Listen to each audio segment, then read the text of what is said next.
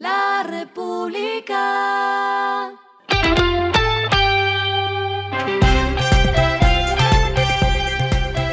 Al final de la jornada, esto es lo que debes saber sobre el comportamiento de los negocios, las finanzas y la economía. Las movidas de hoy fueron. El presidente de Ecopetrol, Ricardo Roa, reiteró que la compañía mantendrá la exploración de petróleo y gas para garantizar la seguridad energética.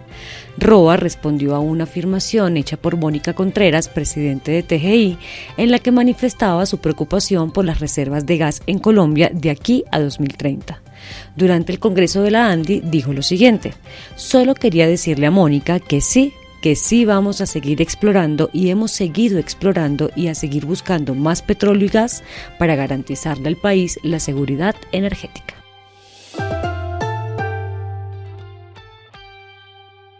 El Banco de Vivienda informó por medio de la Superintendencia Financiera que autorizó la creación e inversión en una sociedad holding con domicilio en Panamá, que reunirá a sus filiales de Centroamérica como parte de lo que ellos llaman un esquema de reorganización empresarial.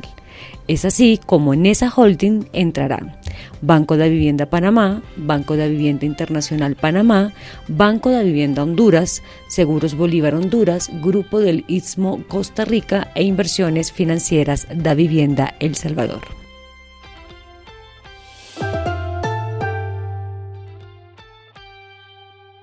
Celsia, una empresa perteneciente al Grupo Argos, anunció la consolidación de un acuerdo con la compañía Grupo Iberoólica Renovables para adquirir el proyecto eólico Caraverlí de 218 megavatios ubicado en el distrito Lomas, Arequipa, en Perú.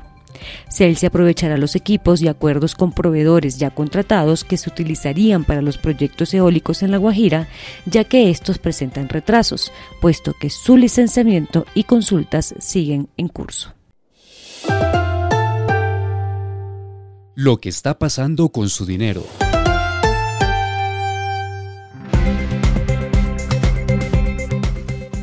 El Banco de Occidente, en alianza con Mastercard, lanzaron las primeras tarjetas débito y crédito Touch Card en Colombia, diseñadas especialmente para personas con discapacidad visual.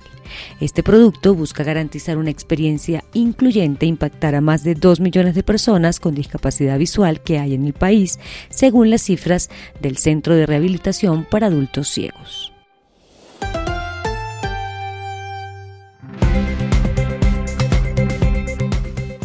Los indicadores que debe tener en cuenta. El dólar cerró en 4.124,04 pesos, subió 30,08 pesos. El euro cerró en 4.484,27 pesos, subió 26,15 pesos. El petróleo se cotizó en 81,31 dólares el barril. La carga de café se vende a 1.290.000 pesos y en la bolsa se cotiza a 1,81 dólares.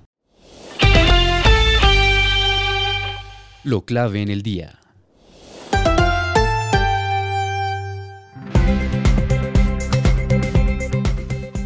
En el marco del Congreso Empresarial Colombiano, la ministra de Ambiente, Susana Muhammad, anunció que desde el gobierno se lanzará un registro obligatorio para que las empresas reporten públicamente cuáles son sus emisiones contaminantes en medio de su proceso productivo.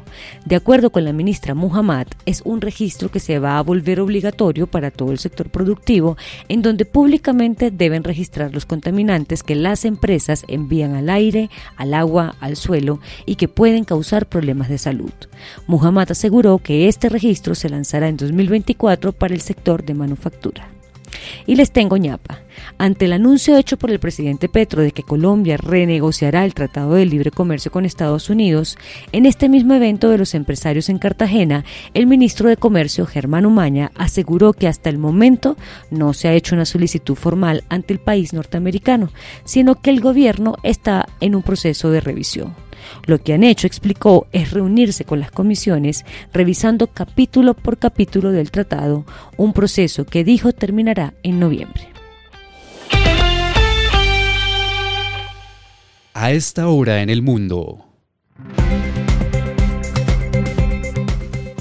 El Producto Interno Bruto de Chile se contrajo 1,1% en el segundo trimestre comparado con el mismo periodo del año pasado, informó hoy viernes el Banco Central. De esta manera, el PIB completó tres trimestres consecutivos de retrocesos en la medición interanual tras las contracciones de 2,3% en el cuarto trimestre de 2022 y de 0,8% en el primero de 2023. Y el respiro económico tiene que ver con este dato. La República. El equipo británico Ineos, al que regresó este año Egan Bernal, confirmó la participación del ciclista colombiano en la Vuelta a España, que se llevará a cabo del 26 de agosto al 17 de septiembre. Tras terminarse el Tour de Francia, el equipo confirmó la noticia por medio de una publicación en X. La República. Y finalizamos con el editorial de mañana, los perdedores en el nuevo orden mundial. A raíz de la idea de Petro de renegociar el TLC con Estados Unidos, Wall Street Journal abre debates sobre los peligros de un entorno lleno de subsidios y nuevos aires proteccionistas. Esto fue Regresando a casa con Vanessa Pérez.